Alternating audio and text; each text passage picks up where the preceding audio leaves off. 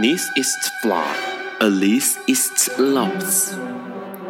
尼采说：“没有事实，只有诠释。”幸好在本瓜的世界里，问题永远比答案重要。今晚，让我们一起。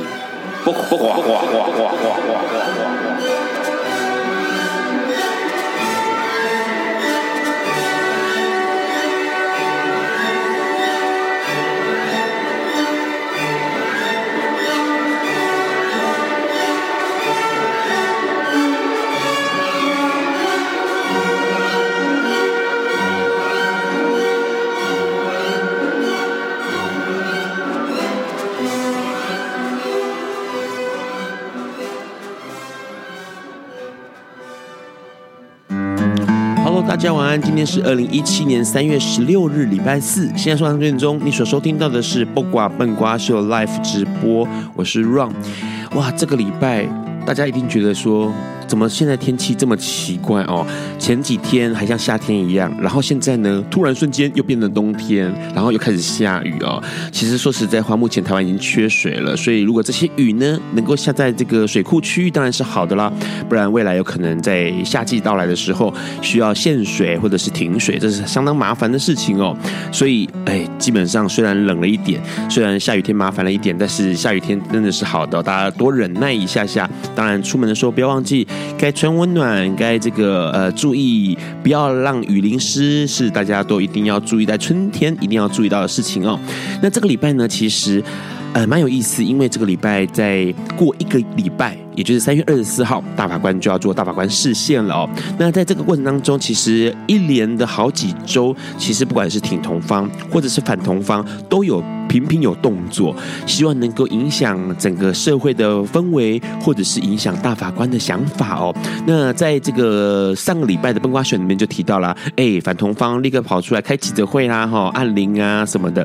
那可是同志的方面呢，挺同的方面呢，就希望能够透过。这个二十四号起驾的大甲妈祖绕境哦，有一些想法跟一些表态。那当然除此之外呢，也希望能够在这个之前做一些事情。这个事情就是发起一人一信，也给大法官哦。其实这件事情蛮有意思的，它的标题叫做《同志生命未完成的权利清单》。那由这个婚姻平权大平台来发起募集同志生命没有完成的故事哦。那不管是故事，或者是想要获得还没有。哎，得到或者是还没有这个获得允许的这个权利哦的清单是什么呢？那这个其中有一个这个同时一起来呃开记者会的一个作者叫徐欣怡哦，他就有一本书叫做《说好一起老》。的这个作者，那这个书里面就讲到说，哎，其实说好一起老这件事情，在异性恋社会好像蛮容易的，但是对于同性恋来说，哎，真的蛮困难的哦。那因为在二十四号准备就要司法院的大法官视线了，是不是同志婚姻？呃，不能够结婚这件事情是违法的。如果是违法的话呢，那大法官就要释宪，并且指示立院这边有没有什么样的想法，不管是用修改民法，或者是立专法，或是另专条这个方式来改善，可以让每个人都获得应有的权利这个事情。因为目前我们的宪法是指定了，告诉大家一定是呃，不管是种族、性别、年龄，或者是这个呃肤色、人种啊这些等等等，都应该获得相同的权利哦。那希望这个事情能够被发酵，所以呢，大家可以把哎自己想要讲的故事。一起写出来，然后同时把这件事情能够被看到哦，在网络上面其实陆陆续续有这样的活动跟这样的呃发生的网址是可以去了解的，所以大家可以有想法的哎尽量的写出来，然后让大家知道。那当然除了这个之外呢，护家盟刚刚提到了反方也有动作喽，他们就标榜了一件事情，他们希望呢能够关怀同志权利，但是反对提倡同性恋文化和性解放。哎呦我的妈呀！真的每次提到他们的各种诉求，让都觉得好无力哦。好，呃，他们就说他们很关心同志的权益，但是问题他们反对呃同性恋的文化跟这个性解放。什么时候要讲性解放了呢？亲爱的，我们没有要讲性解放好吗？就是一个结婚的议题，它并没有跟性解放没有关系哦。那也跟这个教育这件事情也没有没有太大的关系哦。可是护家盟他们一直认为说，哎，这个同性的关系，他们不管是这个民法或专法哦，都表示如果假设这个同性。婚姻合法的话，表示国家用法律肯定同性恋的性行为。哦，他们认为说，国家对于同性恋性行为的态度呢，是视线的关键跟核心问题。所以呢，要希望大法官多想一想，哦，不要让这个呃国家变成是鼓吹同性恋性行为的一个一个基本的这个道理哦。所以这是真的是蛮奇怪的，因为说真的，不管呃同性恋的爱是如何的，它其实就跟异性的爱是没有两样的哦。那在台湾是这个样子，可是，在国外呢，其实就有很多的人不断的在强调一件事情，就是呃，对于同志的爱，或者是对于 HIV 的爱哦，其实都应该是要一样的哦。在十在三在这四个礼拜的三十三号，OK，印度有一个真正的，他就是一个公开出柜的王室成员哦，戈希尔，他就直接跑出来，因为他其实已经出柜十多年了，然后同时他在印度，不管是在鼓鼓励大家，或者是在提倡宣导关于同志的议题这件事情不遗余力，甚至他也致力宣导 HIV 还有艾滋病的防范哦。那这件事情当然引起很多的这个反弹声浪啦，因为毕竟他是皇室成员，但是他一直持续的在强调这件事情啊，因为嘛，还有皇室成员的这个光环保护着哦，所以其实他不会受到太多的干扰或者受到太多的这个歧视哦。但是其实目前来说，根据联合国的统计呢，印度在二零一五年罹患 HIV 的感染 HIV 还有艾滋病的人呢。多达两百一十万人哦，是全球第三高。哎，怎么样想去减少 HIV 的传染传播这件事情，对于印度来说是相当重要的哦。那除了这个消息之外呢，最近一个沸沸扬扬的电影，也就是《美女野兽》啦，这个电影呢出现了迪士尼史上第一位的同志角色，来福。那这个同志角色呢，基本上他非常明显的内容跟他的个性，那。这个人物一出现呢，哇！大家各国开始有烦恼的地方了，因为以前的迪士尼电影永远都是普及嘛，哦，都大家都可以看的。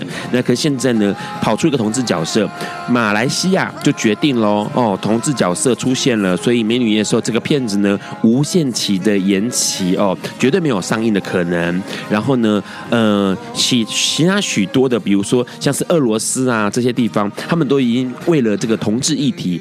纷纷都表示说不可以让《美女野兽》上映，但是当然后来这个俄俄罗斯这边已经改成十六岁以上是可以看的限制级影片了哦，迪士尼卡通片限制级影片哈，这件事情还蛮稀奇的。那当然啦，其他在这个里面有饰演的一个角色，在这饰演这个烛台管家的伊万麦克维格，他就跳出来说，他说：“哎，这莫名其妙哎，现在都已经是二零一七年了。”啊，怎么还会有人对于同志这个议题抱持一个很奇怪的态度哦，反对的态度，这是很难理解的。如果你说真的是今天是更早以前哦，二一九九七年或者是更早以前还可以理解，但是都已经到二零一七年了，怎么还会这样子呢？伊万麦克哥他在这个上脱口秀节目的时候就开玩笑的说：“哦，反正呢，哈，这个。”《美女野手》里面充满了大量的同志性爱情节啦，哈，所以呢，这个其他这个反对同志人不要去看啦，哈，他就直接这样子开玩笑的说了，这是这是一件非常有意思的事情，因为呃很多地方都在进步，对于同志的议题都在进步，有更多的想法，可是还是有些人保持保留的观念。我们待会晚晚一点的节目要来跟一位来宾聊，这他的这个职业跟他的专长呢，跟同志是有关系的哦，哈。但是不是同志的情节哦，但是可以跟同志有更多的联想哦。待会我们要多聊聊。在这个之前，我们先听这首好听的歌曲。有一天，亚里斯多德在河边洗脚，他看了看身边的学生，将脚抽出水面，再踏入河中，说：“此水已非浅水。”另一位古希腊哲学家赫拉克利特也说：“人不能两次踏入同一条河中。”因为无论是这条河或这个人，都已经不同，就如同历史上的今天。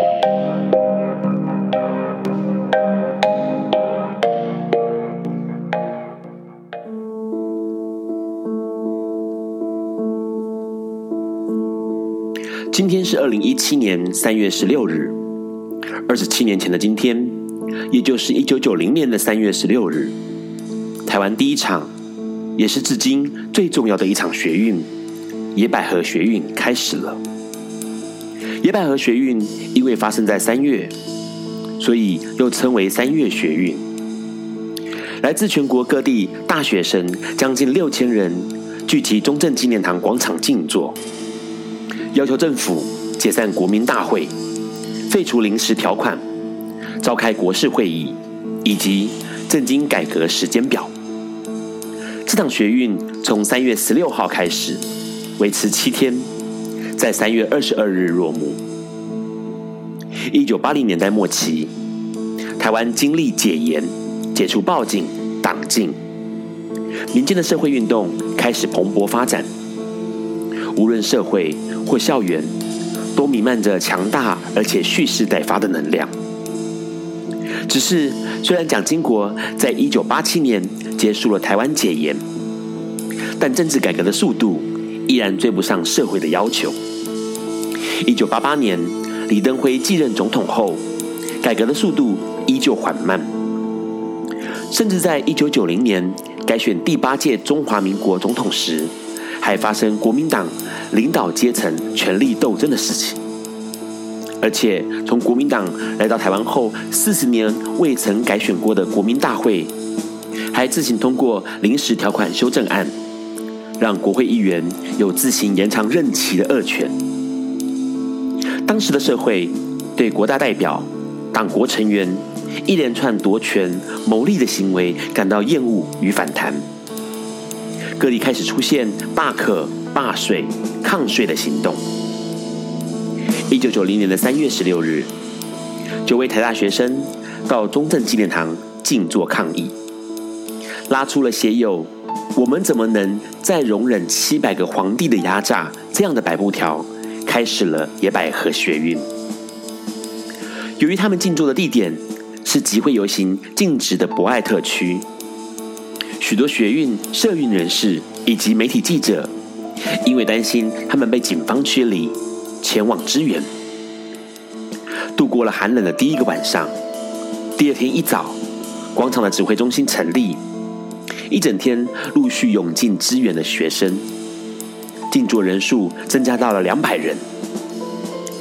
台大支持的学者也从三月十七日发起柔性罢课，宣布从十九日开始，为期一周，上课地点改在中正纪念堂广场。并将这一周定名为民主教育周。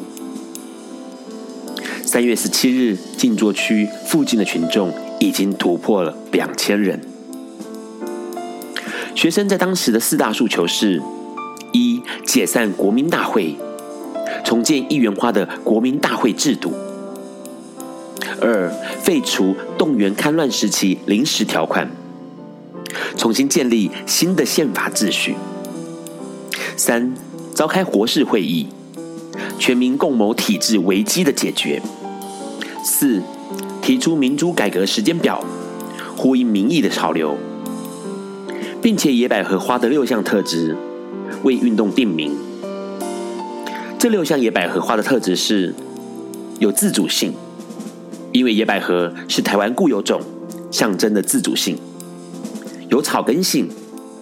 野百合从高山到海边都看得到，反映了草根性。生命力强，因为野百合在恶劣的生长环境下，依旧能够坚毅的绽放。此外，还有野百合在春天盛开这个特质，刚好吻合了三月学运的时间。除此之外，野百合纯洁白色，正如学生一般，以及。野百合在鲁凯族里象征着一生最崇高的荣耀。总统大选前的三月二十日，静坐人数超过了五千人，全国无不注意广场上的动静。各级议会都派代表探视学生，但学生以超党派的原则，不允许任何政治人物上台发言。当天总统府首次正式回应了学生。决定召开国事会议。三月二十一日，第八任总统李登辉接见了五十三位学运代表，并达成四点共识。学生代表回到广场后，公布了双方会面的录影带，并进行分校讨论。最后表决，三月二十二日结束这次抗争。三月二十二日退出广场时，学运。以追求民主永不代谢作为撤退的声明。李登辉也信守承诺，召开了国事会议，并在隔年废除动员戡乱时期临时条款，并结束万年国会的运作。台湾的民主化也因此进入了另一个新的阶段。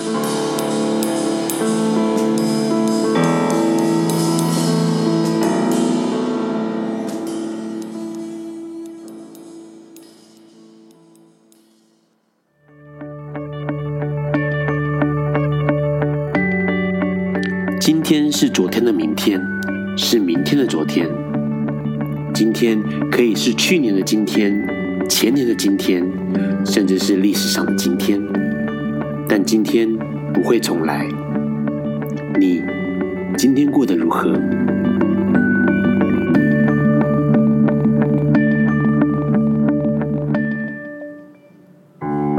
？Hello，你？现在正在收听的是《不瓜笨瓜秀》Live 直播。刚刚先听到了非常重要哦，今天三月十六号非常非常日子哦，因为今天是野百合学运的第一天哦。呃，野百合学运为什么 Ron 一直强调它非常重要哦？它算是台湾民主运动一个很大的里程碑。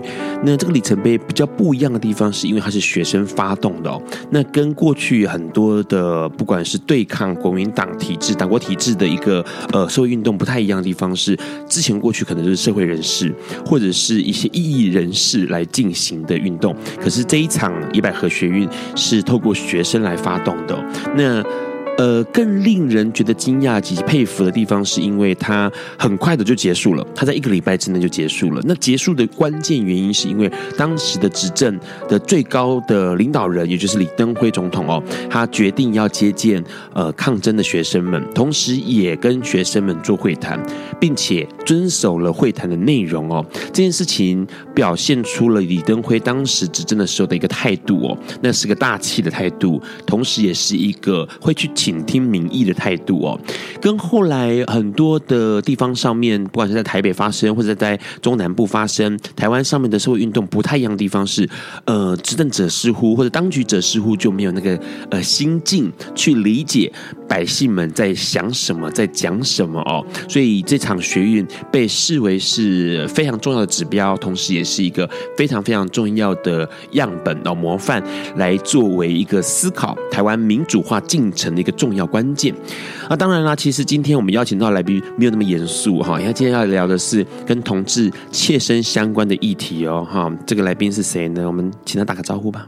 嗨，各位听众，大家好，我是陈志龙。好，我要叫你陈医师还是阿龙医师？叫我阿龙就好了。叫你阿龙哦，因为下个礼下个礼拜来宾也叫阿龙哎 啊，是哦，对，这两个龙字不同了。好，来，每次来笨瓜秀的时候，来宾都会来聊一下。这个礼拜发生的消息哦，其实因为说实在话，三月二十四号大法官视线这件事情，嗯，每个人都很关切。阿龙知道这个事吗？嗯，我也知道。好，现在要发起很多地方都要发起改变风向的方法，比如说，哎，有这个寻找彩虹境外的活动啦，哦，或者是像这个一人一信，要给大法官看看，让他们知道说同志的生命长什么样子的这个活动，你怎么看这个消息？呃，基本上这个这个东西，这个视线我。印象中应该是第一次嘉威有进到视线的议题里，之前好像都是被退出的。对，他其实这是第一次，对啊，这是第一次能够进到程序里，我想应该是很令人鼓舞的一件事了。是，所以之前有，我记得前几天不是刚有发起活动，说释宪是可以旁听然后申请的，是。那个人数很少，但是可以旁听。对，那个申请的热络程度比阿阿妹的演唱会票还难抢。当然了，你想不要一分钟就没了，因为基本上专业人士要进去听嘛，然后同时表示关切，嗯、但是因为里面不能够表态，嗯，啊，旁听不能够表态，嗯，所以基本上只只能旁听这样子。嗯、对对，不过基本上能够有视线这一件事，我是觉得就已经是一个很大的进步了。对对，我们现在同志婚姻从以前到现在就可以知道。嗯，视线被打枪，都根本进不到程程序里面，是，然后一直被嗯反同教徒之类的强力阻挡。那到现在后来，从去年开始，大家讨论的题目就已经渐渐变成，哎，不是阻挡了，就是已经变成，哎，是不是是要立专法，还是要修民法？已经有渐渐走到这一步，反而。就是让大家都有看见同志的存在，是不是要赋予这些人基本的人权这样子？是，所以我觉得下个礼拜的视线应该，我记得美国美国的同志婚姻会过，好像就是视线通过以后推翻了那个。那个同志不能结婚是违反宪法精神的，是，所以我想下礼拜那个视线结果应该对大家都很重要，要持续的去追踪。对，因为其实说实在话，现在目前讨论的，之前办公室就有提到一件事情嘛，就是呃，目前的民法。规定了一件事情，结婚是要限定一男一女才可以进行结婚，才可以享有民法这个权利哦。那可是问题是呢，民法的这个法律上的阶层是低于宪法的，宪法又标示了一件事情，就是所有的在这个台湾土地上面的国民们哦，是可以享受，不管你是呃，不管不论你的国籍啊、性别、宗教啊这些东西，你可以享受到呃宪法给予的基本自由跟基本人权哦。那这件事情。的话就会影响到了，哎，那民法限定一男一女这件事情是不是违宪啦？如果他是违反宪法精神的话呢，那就要请大法官来做释宪。所以呢，刚刚阿龙就提到一件重要的关键哦，有可能大法官说，哎，这个的确是违反民法的，所以要可能要想办法处理一下这个民法的话，就可能会进行也许修改民法，也许是另立专法这样的一个概念哦。那除了这消息之外呢，还有一件事情呢，就是现在越来越多人讨论同志议题嘛，迪士尼也不遑多让哦，这个永远保守。的迪士尼居然拍了一个片子，然后《美女与野兽》里面出现了同志情节了。嗯、对，这个四分半的同志情节，你怎么看这个？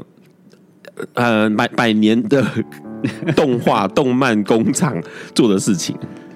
呃，我是觉得，嗯，以同同志元素进到电影里面，我个人是觉得应该。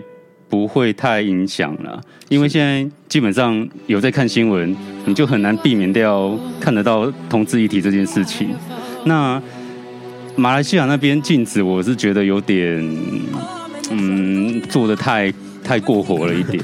对啊，像以我我自己的观点来讲，知道一件事情不不跟去做这件事情，基本上应该是还有一段距离的。是，所以就是说。知道同志跟你会变成同志，基本上是不能画上等号的。是，这当然也是一很多反反同方一直的论述啦。这是什么性别平等教育？去教了之后就变同志？对，基本上，诶、欸，想跟对方喊个话，要成为同志也是需要天分的。对，你们也没有那么容易就知道这就是成为同志这件事情，好不好？那所以我是觉得在电影里面，诶、欸，演出同志情节，那基本上就跟。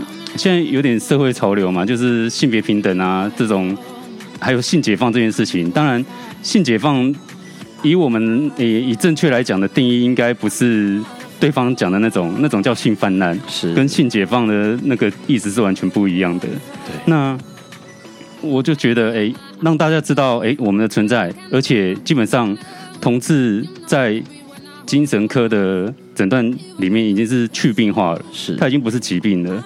那既然不是疾病，那也不是犯罪行为，那让大家知道或者了解这一些不太会主动让大家认识的族群，其实是我是觉得蛮好的啊，能够认识未知的事情，你有未知就有时候会带着害怕，你如果是了解知道了，反而就可以解除了那些害怕的情绪，这样子。是，而且重点是很重要的一个关键哦。像刚刚其实阿龙就提到这件事情嘛，他说其实这个是一个很重要的呃议题哦，大家应该了解的。就像这个这次指导《美女与野兽》的导演哦，比尔康登，他就说了一件事情，他说这个片子哦，对迪士尼来说，对迪士尼电影来说是一个非常棒而且独一无二的同志时刻，因为过去以来一直对同志不了解，然后同时也不太敢去触碰同志议题的迪士尼，居然就好，我就做了这件事情，而且。四分半钟同志情节在这个电影当中，并且绝对这个坚决的拒绝马来西亚的要求，不剪片，然后不上就不上嘛，哈，嗯，这实在是蛮厉害的，直接不在马来西亚上。对，我就是不在马来西亚上。嗯、待会我们要请我们阿龙来跟我们聊，哎，跟同志有关的事情。这件事情呢，哦、可能相当有意思。我们先听这首歌，《Wonderful》这首歌是 Sia 唱的一首非常呃新的歌曲哦。现在你正在收听的是《播瓜笨瓜秀》Live 直播。我们刚刚邀请了这个我们今天的来宾来聊关于同志的议题。然后呢，他自己其实是创造同志议题的人，为什么呢？因为他是一个植发医师哦，植发或植毛医师哦。这个头发跟毛发这件事情，对同志来说是非常非常重要的议题。嗯，对，来来聊一下这件事情，因为其实蛮有意思。这次。要邀请你上来，很多人看到文轩就纷纷开始讨论了起来啊！有对啊，各式各样的话题都有哦。待会有一一帮大家问一下哦。先来聊一下，为什么你会变成执法医生？你是念什么科系来着？怎么会？哦、呃，我之前在。转做执法之前是外科医生啊，外科医生是在医院的外科做啊，基本上是胸腔外科。Uh huh. 不过后来因为有点想转换跑道，然后一些原因，然后后来你是为了赚钱嘛？好啦，欸、基本上是、欸、有啦，有发生一些事情，是对啊，不过不方便在节目讲，就是好。对啊，后来有找一些一些，就是后来去看一些东西，然后有学长在找。类似的执法医生是啊，我就跟他聊了一下，也觉得嗯好不错，所以就决定加入这个行列这样子。所以呃，胸腔外科是你念的，嗯、然后完了之后，其实你有职业胸腔外科，就是做一阵子的胸腔外科医生，对、嗯，然后后来才转换跑道变成是执法医师。嗯，是。所以你叫执法医师还是植毛医师？你们是正确称呼叫什么？呃、正确是植发，植发医师。嗯，好，那呃，这是什么时候开始执学做植发？什么时候开始的？几年的时候，大概三年前哦，可能四年前就开始有在练习了。对，然后后来就练习个半年一年，就加入，就是开始在正式操刀这样子。练习是是拿猪皮，然后拔毛，不是拔，因为会会先从那个分分毛囊啊、分毛发开始。OK，对，然后就是基础的先做。然后去认识那个机器啊，然后一些植发的东西，这样子。是，嗯，呃呃，其实说实在话，因为呃毛发这件事情哦，对于很多人来说，因为它可能是一个男性的象征，嗯，OK，不管是我们以前念到说，OK，你现在要成年了，然后所以你的这个雄性素是不是睾固酮可能会影响你，然后让你长出毛发来，是，所以它可能是象征的男性。那当然呢，除了撇除这个一健康教育不管哦。呃，长满胡子或者是有胡子的男生看起来总是比较迷人。嗯，对。呃，你们自己当执法医师也会有这个迷思吗？就是你会觉你会怎么看待这样的说法？哦、有头发有有毛发的人比较比较 man。呃，基本上是有这个，就是有研究这方面的那个议题的人呐、啊。对。那基本上研究出来的议题，大部分都是呈正向相关的。就是你毛发多的话，跟你这个性能力吗？嗯，没有，就是 你的外观的那个 man 的程度啊，或者是你成熟的程度，大家都会觉得比比没有毛发的还要好，还要高这样子。是，嗯，所以现在有一部分像，尤其同志同志圈这一块，对毛发这一块好像又更更高一点，更有迷思一点。对，像。最常比的就是异性恋的女生跟同志对男生长胡子或者是体毛，像胸毛这样子的吸引能力。呃，女生反而没有那么的一致性，就是他们有些人觉得，哎、欸，毛发可能看起来比较性感。性感一点啊，但是有些人就觉得不喜欢有毛，对，有胡子就觉得哎、欸、太邋遢了什么的。是。可是同志就蛮一致性的，就是你有胡子，几层？你就几层，哎、欸，女生女生大概女异性恋女生大概四五层，然后。觉得有头发、有有毛发是性感的，对，OK，好，然后同志同志大概会到八九成，八九成觉得有毛发是性感，对，有有胡子这样子性感。之前做研究是这样子，那你自己个人觉得呢？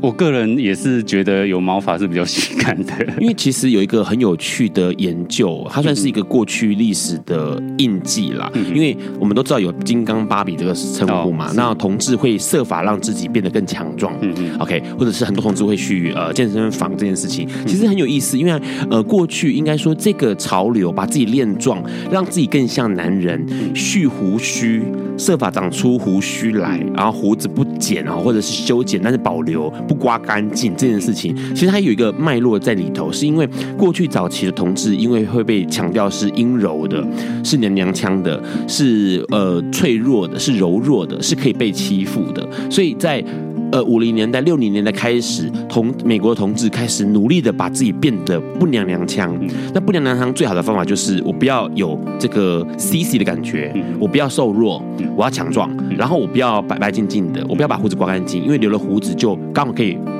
站在另外一方，就是站在那个清秀的另外一方，就是有胡子的。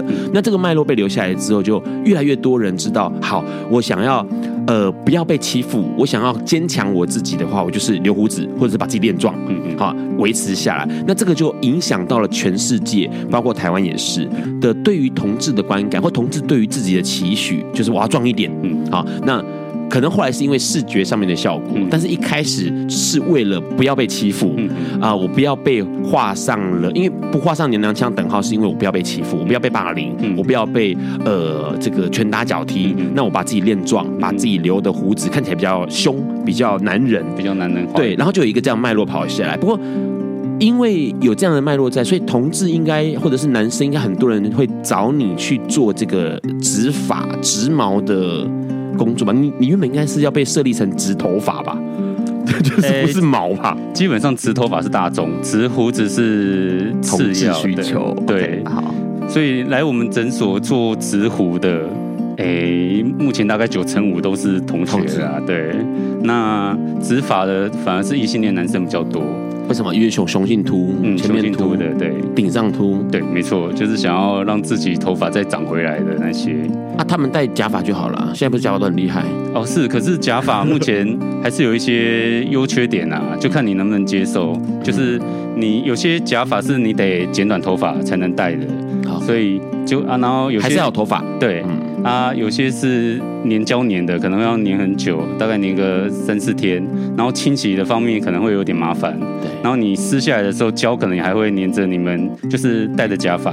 对。所以就是保养方面也是有一段跟真发是有差距的。是。所以有些人。真的不太习惯，就还是选择植发这样。你在这个职业过程当中哦，包括植，尤其植，我们这样讲植毛好人啦，因为大部分这个同志朋友会比较关心，有没有遇到什么有趣的事情或难忘的事情？哦，嗯，以同志来植毛来讲的话，我碰到就是植胡，嗯，植胡，然后植胸毛，植。私密处的毛我都做过，是对啊，印印象比较深的当然是植胸毛跟植私密处的毛了，所以这个这个真的是比较少，然后我得先事先去看那个就是胸毛的长相啊、角度啊大概怎么样，就是我得先预想，哎、欸，大概要怎么帮他植这样子，是对，所以是蛮好玩的经验呐。啊，有没有客？有遇过那种呃客，你们叫客人嘛，不叫病人嘛？哎、嗯，是客人。客人有没有提提出特别要求，在他脸上，比如说我现在想要，呃，这个胡子要长什么样子啊，嗯、或什么的？因为我们下一个节目会下一节的节目要来聊植发的这个植毛的过程哦，细节、嗯、过程。那先讲这么有趣的事情，比如说他们觉得说啊，我要弄得比较特别一点，为什么嗯哼，哎，基本上植胡的人。有一半大概没有想法啦，所以就是都会依我的意见为意见。有胡子就好，对。然后有一有另外一半就会比较有想法的，他们就会拿个明星的照片来呀、啊，什么？哎，我大概想要这个这个，或者是有一些有一些那种 app，就是他会。把你的照片跟弧形就直接贴上去，对，他就直接秀那个 app 给你看，但是秀那个图片给你看，我要这样子。所以之前有一阵子狼，哎，那叫什么？琅琊榜是不是？是有一个 app 啊，就是对对对，那个弧弧形就大概有两三个同学就拿给我看，我要指这样，就是一定要弄成琅琊榜的那种。对对对，但是胡子很少哎，就是少少的一点点。对，所以其实它它有一个很好的，就是你植的毛数不用很多，所以你花费不大，可是。你本来没有到有效果就会很明显，是对外二根的效果就会很好。哎、啊，有没有跑过来告诉你拿个圣诞老公公的照片说我要植成这个样子，大把的胡须有没有？倒是还没有，等 等这一个客人出现。好，待会我们要跟阿龙聊一下细节哦，关于怎么样植毛啊，到底毛要从哪里来啊？怎么植？然后呢，要花多少？哎。花多少钱哦？因为蛮多人在想说，是不是要开始来集资一下哦？在那个之前，我们要先听这首歌《Cool Heart Killer》。好，Hello，你现在正在收听的是《播瓜笨瓜秀》Live 直播。刚刚先听到了 Leah Mary Jason 的《Cool Heart Killers》，这是一首二零一七年的新歌哦。刚刚我们跟阿龙聊到一件事情，就是哦，毛发这件事情好像对于同志来说，直呼很重要。嗯、那对于异性恋男生来说，解决秃头很重要。OK，好，是不是真的十个秃头九个富啊？自己看到，呃，目前没有呢。我想都是，不然没有那么多钱付这个钱，好不好？付植发的钱，所以一定是有富有富有的人，对，有余才有办法做。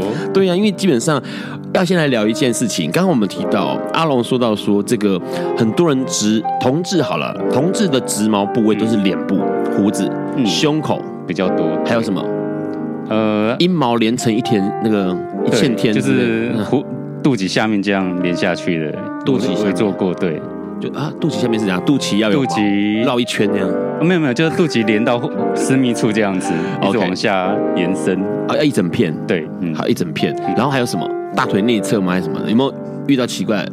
大腿内侧没有，之前还做过一个腋毛的，腋毛的，嗯，嘎吱窝有毛，对，为什么？它是完全没有毛吗？它很少，对，它几乎几乎没有，但是他想要就来做了，OK。嗯 就会很多很奇怪的事情会被遇到这样，最多的是什么？胸毛，最多的是胡子。对，胡子最多的选择，因为我们知道口有那个口字胡啊，很多弧形有，就是在同志对于这个弧形是很迷恋的。比如说有络腮胡的，嗯，然后有口字胡的，然后还有这个一字师爷胡的。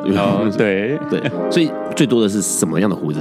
目前最多的是一字胡跟工字胡。一字胡是什么意思？一字胡就是上唇，上唇有就是一条线的胡子这样子。嗯嗯。然后还有个什么？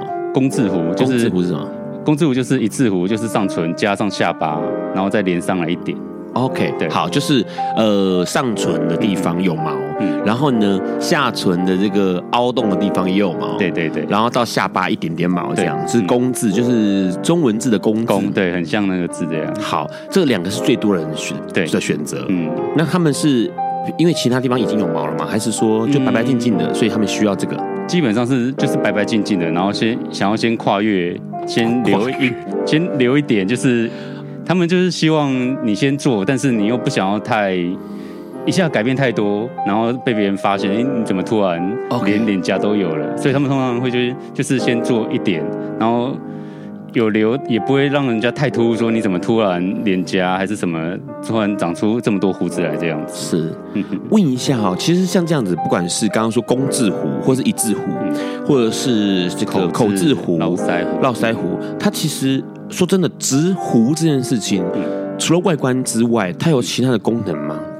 嗯，之前来做胡子的，我通常会问一下他们为什么要做的原因呢？对，那呃，如果是同学的话，大部分就是他会觉得他应该要有胡子，什么 什么话？什么叫应该要有胡子？哎，很多很多，嗯，体型比较。就是体型比较快一点，我们称熊族的嘛，是这种这种人来，他就会觉得我体型那么快了，对，我应该有胡子。没错，好，我是熊，我怎么可以没有胡子？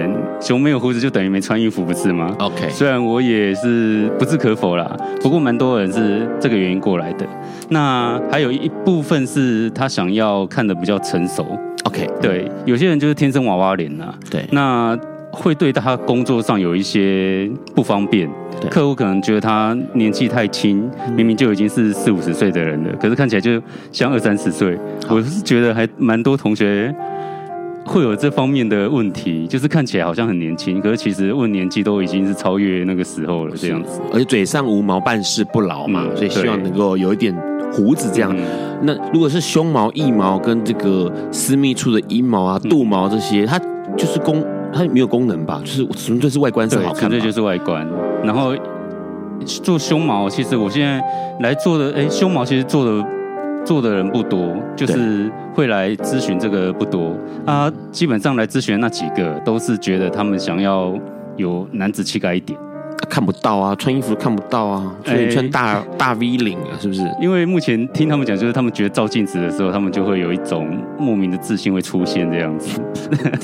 好了，这个当然是个人的选择跟个人喜好了，让、嗯、就不便多说什么。但是的确，因为透过了这个手术的方式，然后让自己长出一点黑黑的好毛，看起来好看一点，的确是提可以提升自信，而且好像可以提可以提升男人的这个男人味，嗯，让大家觉得说你更更 man 一点哦，更男人一点。只是，诶。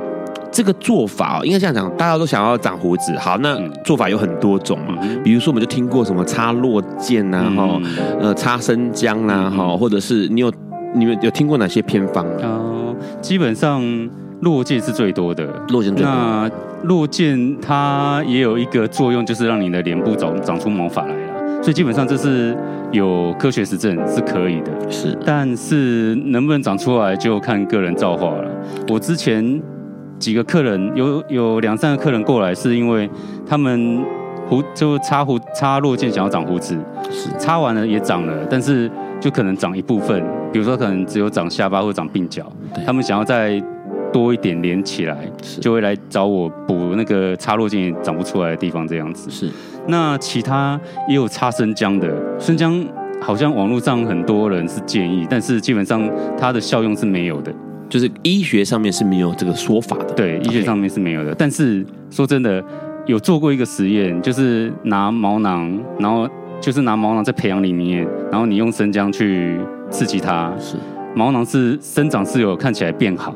是，但是这就只是在实验室了，啊，对人体目前还没有任何的实验。对对对，啊，还有擦其他东西吗？美乃滋啊，擦什么之类的？嗯，还有一个是辣椒，辣椒但是辣椒就更更没有更没有效了。对对，就更没有坊间的那种文献可以参考了。好，对，呃，市面上应该说日本有好多好多的生发水，嗯，各式各样的生发水，落剑、也是其中一种嘛。对，呃，你你自己观察或者你自己的了解，日本那些生发水是有用的吗？什么污什么污之类的，嗯，基本上效果都有限。我知道最有名的应该是一款绿诶绿色色的那个玻璃瓶，对对对，那个很多人推荐。可是我看过里面的成分，基本上是它有一个是植萃啦，人参萃取物的东西，是是对头发生长有帮助，但是对生发还有一段距离啊。但是如果以它成分来看的话，它对生植就是生胡子这件事情效果应该是蛮有限的，对。呃，刚刚提到还有提到一个东西是碘酒，碘酒有用吗？哦，碘酒没有，可是很怪耶，这件事情 Ron 一定要讲，因为 Ron 之前肚子这边开刀，嗯哼，然后以前肚子上面是没有毛的哦，然后后来因为他为了擦碘酒，要来消毒用嘛，嗯、然后所以他是长期的擦碘酒，碘、嗯、酒膏不是碘酒液哦，碘、嗯、酒膏，嗯、然后后来就长出了一些毛来。哦，诶、欸，应该说之前有。有研究是说，刺激这件事情是可以帮助毛囊生长。是刺激要怎么刺激呢？有很多方法啦。最有名的是拿针去戳。哎呦，对，拿针戳，或者是像现在有什么微针滚轮啊，有的没的那种刺激，可能会影响你头，就是刺激你头发生长。还有一种是前一阵子有说的拔毛，是就是拔毛这件事情会刺激到你头发生长这样子。是，所以有。嗯嗯，一些刺激东西，就是会刺激你皮肤的东西，可能会加速你的头发生长。可是成效如何不晓得，就是你要拔掉多少毛会长多少毛，或者是你要刺到什么程度，或者是你要刺激到什么程度会对毛发有生长，会 trigger 它。啊，像刮胡子，人家说刮胡子越过越越多，只是变浓而已嘛，只是胡子变粗，它并不是一根变两根。对对对，不是。好，重点来了，有些擦有用，有些擦没有用，是因为毛呃，刚刚说个人造化是指那个区块有没有毛囊，对不对？没毛囊你怎么擦都不会跑出来。对，好，重点来了，就是我们的这个呃阿龙医师做的事情，就是把毛囊种进去皮肤里头。是，没错。好，来聊一下到底毛囊要从哪里来？呃，我们现在。主流的毛发来源都是你的后头，那有非主流的吗？非主流的就是你身上的其他毛发，okay, 啊，腿毛或者什么之类的。对对对，还有从后脑勺这边挖，对，怎么挖？挖的方法目前有两种啦，一种就是直接把你的头后头皮切一块下来，是然后就把那些带毛毛发的毛囊的头皮再细分，把毛囊都分出来这样。嗯，啊，一种就是拿一些特殊的仪器去一个一个毛囊钻。所以我们现在是一个叫 FUT，一个叫 FUE 啦。是 T 就是切一块头皮，然后 E 就是用机器一个一个钻这样子。好，钻了之后是呃，哪一种是比较好的？就是比较不会受伤那么多的。嗯，它两个差别选择是什么？价格吗？还是说手术的状况？基本上 FUT 就是以切割头皮的方式的话，它最大的缺点是会在你后头留一道疤痕。是，那这道疤痕，如果你后头留的头发不长的话，像很多同学都会后头都会留很短的头发。对，那这一个疤痕就很容易被看见。是，基本上我在之前在哎、欸、不是之前啊，就是在。健身房运动的时候，就常常会看到有人后头就是有一条取，就是一条疤痕这样子。对，那种大部分都是去做这种植发手术，然后一个一个取的就不会。对，一个一个取的话，也不能说它没有疤痕，不过它就是微小的点状疤痕，然后它是会隐藏在你的头发里面，所以你如果头发留。不要留太短，不要说留一分啊什么的，就留个一分以上长一点的头发，基本上都是盖得住的。是，嗯嗯，可是两个价格是一样的吗？价格是一比较高，T 比较实惠一点。一个个拿的比较贵，对，一个一个拿比较贵，切一整片下来比较便宜，对，所以坊间上面大部分看到后脑勺都留了一条线，嗯，就是因为大家费用有限，所以只好做这个一整片切割下来。可是取下来毛囊数量是一样的，是一样的，对，就是、就是、看你要取多少就取多少，对对对，没错，我们就是看你需求多少，我们就取多少这样。好。待会我们要再跟阿龙问一下哦，他这取下来的毛囊要怎么做？然后呢，之后要怎么样保养？相信很多人都拭目以待哦，因为这件事情听起来，哎，我原本是空无一物的下巴或脸颊，终于有希望喽。我们在这个之前，先听 Bob Dylan 带来的《Stardust》。爱因斯坦说：“这世界不会被那些作恶多端的人毁灭，而是冷眼旁观、选择缄默的人。”苏格拉底说：“世界上最快乐的事，莫过于为理想而奋斗。”今晚，谁来跟我们说悄悄话？名人悄悄话。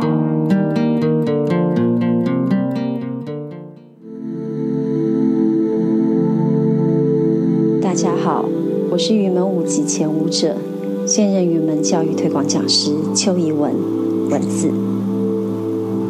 选择成为职业舞者，其实是一件孤独的事。职业舞者每一年国内外演出超过七八十场，三百六十五天几乎不停地需要锻炼身体。一季结束后，新的一季立刻又要重新开始。没有人可以替你接受那漫长枯燥的训练，也没有人能够替你承受身体的酸痛。现场演出的压力，永远都觉得好像自己还可以再做得更好。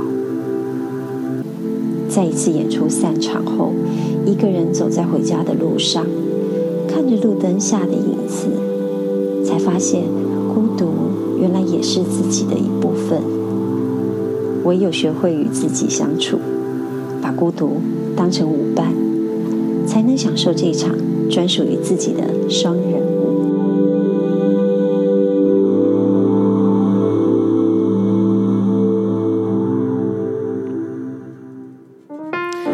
你现在在收听的是不瓜笨瓜秀 life 直播。刚刚哇，阿龙说了一件事情，哎，这个要植的毛囊啊，从后脑勺取是目前的流行的大众哦，有切一整片下来，有一根根拔的哦。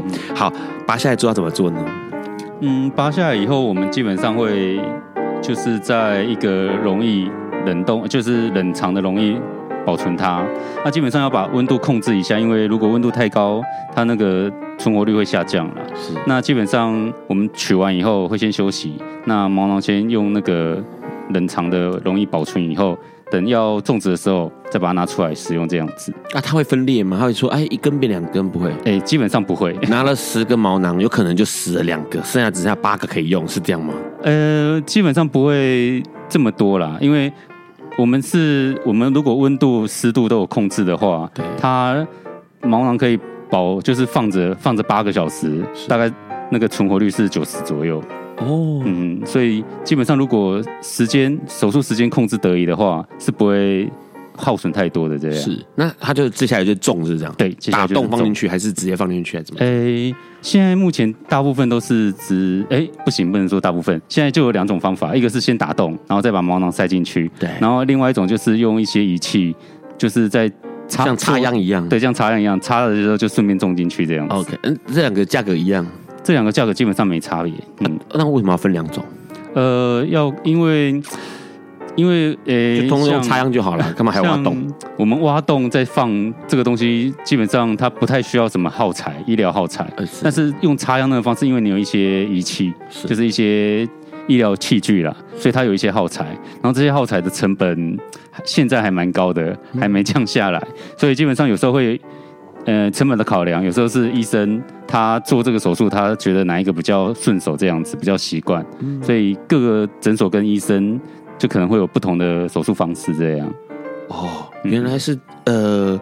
用用打洞的，或者是用插秧的，可能就可以跟医生讨论。嗯嗯，如果这医院这个诊所它是两种都有的话，可以跟他讨论这样子。是好，那怎么样种这件事情？就是呃，之前应该会先画吧，就是比如说我现在要长个络腮胡好了、嗯、，OK，那可能医师就会在这个图上面先画一画。你要对，就是手术前会就是。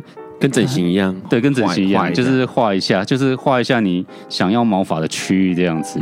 然后画完大概的区域，就可能在讨论形状。你比较细部一点，你想要怎么样的形状？比如说一字胡，你想要粗一点或者细一点。到尾巴的时候，你会比较喜欢斜度斜一点或怎样？翘起来之类的。对，类类似像像那个翘胡子的那种，或者是。那个你下巴下巴你是想要嗯孤岛形状还是三角的形状之类的？对，或者是你想要再往旁边延伸一点？是对，然后超过嘴角啊之类的。所以基本上胡子蛮千变万化的啦。嗯、那就是依你想要的形状，或者是跟医生讨论这样子。那它的面积跟范围就会决定要取多少根毛出来。对，没错。嗯，那问一个问题，因为其实有些人这个。直了之后很明显，比如说像我一个朋友，嗯、那这个朋友呢，基本上以前运动的时候，三姆斯可能会看到，嗯、他就是一个没有任何毛，嗯，毛发的人哦，嗯、他就是下巴啦，这个一字胡也没有，这个下巴也没有，然后络腮通通都没有。赫然之间，突然发现他突然长了络腮胡了，然后络腮胡长得非常的整齐哦，就是好像戴上去一样整齐的络腮胡这样子，所以他这样当然就知道他是去做了一个络腮胡这样，可是做的实在是很整齐。嗯，这个整齐这件事情是不是可以跟医生说避免不要这么整齐？因为整齐真的很假。嗯，其实是可以的。基本上医生在画的时候，他是画区域，区域的话，这个这个区域他们通常是画一条线，对，标区域，但是。你要，如果你要避免的话，你就要事先跟医生讲，你不要这么整齐的一条线这样子。嗯嗯。所以基本上，如果有跟医生提到这件事，他们就会尽量设法把那条线给模糊掉。对，就是它不会只一条线，它可能会穿插，然后可能会留一个空洞，让那条线不那么明显。所以，所以意思是这样，就是一定要打草稿才可以画画，就对了，就是不能够说我就是这一块好，然后大概就这样子，然后一个大概的形就好，然后强调自然这件事情，嗯，不能够跟他们讲这样吗？他们会听不懂？诶、欸，他们听得懂，但是就是你要你要跟他们讲过沟通过，okay, 对，不然他就是乖乖的按照这个线条去种，对对对，他就会设法把那个区域补满这样子。哎呦呀啊！如果他们没有意识到。你不想要这样子的话，他们就会把那个区域补满，一补满就会变成很很制式化的线条，他就会很很清楚是一边完全没毛，对，一边有毛。因为我们其实有一些人是有胡子，自然的胡子，其实看镜子会发现到那个胡子其实并不是这么区割、切分那么清楚。对对对。然后呢，它参参参差差不齐，可是它是自然的。对。那现在的医师大部分都是，就是刚刚你讲的，他是这个自然的做法，这件事情并不是一个。呃，医师一定会有的概念，他可能就会觉得说，我就是帮你做到补满。对，要自然的话，你得要先事先强调一下，你就要跟医生强调你的观念这样子。好，很重要哈。如果假设现在要植发的朋友哈，有要植毛的朋友，记得要跟医生讲说，我要自然一点，或者是我不要那么自然，我要很僵硬的 一整块的胡子哦。这个这样做起来多少钱？他现在是算一根一根这样算？对，目前呃有两种算法啦。目前市面上。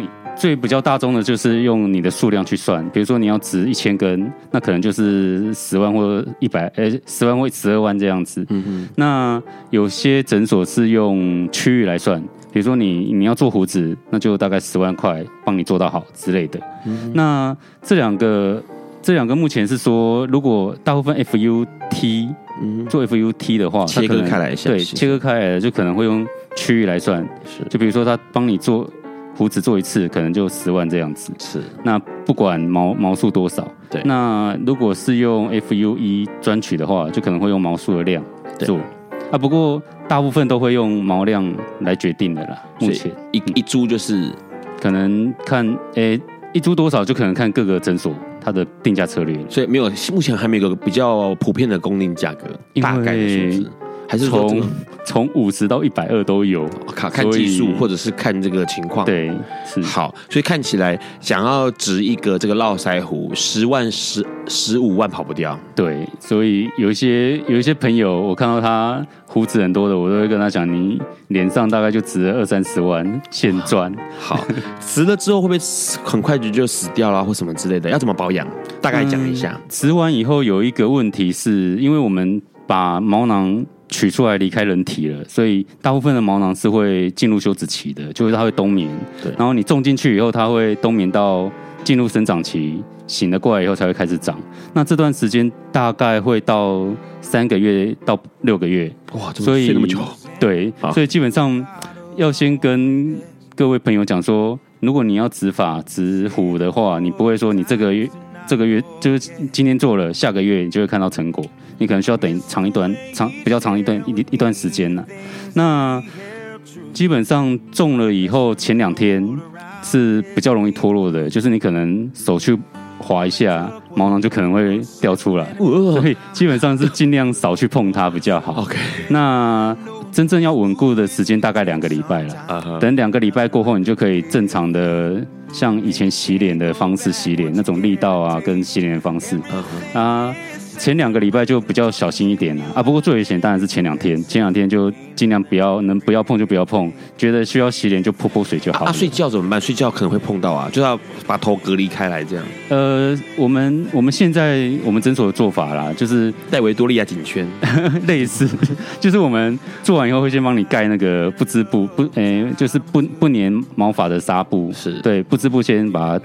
盖上去，然后在外面盖一层纱布，隔绝你会去碰它、抓它之类的。嗯、然后盖了两天以后再回来，我们拆，我们帮你洗第一次这样子。对，所以基本上前两天最危险的时间就是都是盖着纱布的状况，哦，就是盖在底下状况，对对对，不会去摸到啦，对也不会去干扰到这样子。好，呃，可以说一下你现在目前的这个诊所的名字嘛，对不对？那是可以。好，请自己讲。然后。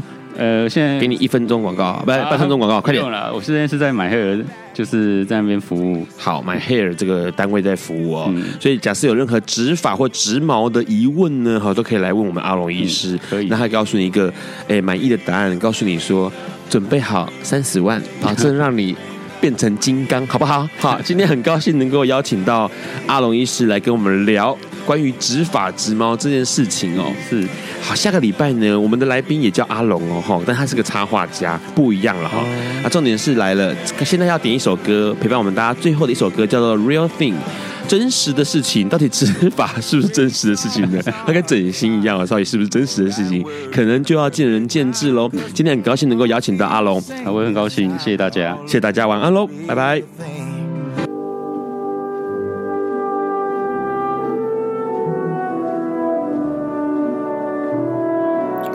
上节目不代表本台立场，感谢路德协会与中华电信协助播出。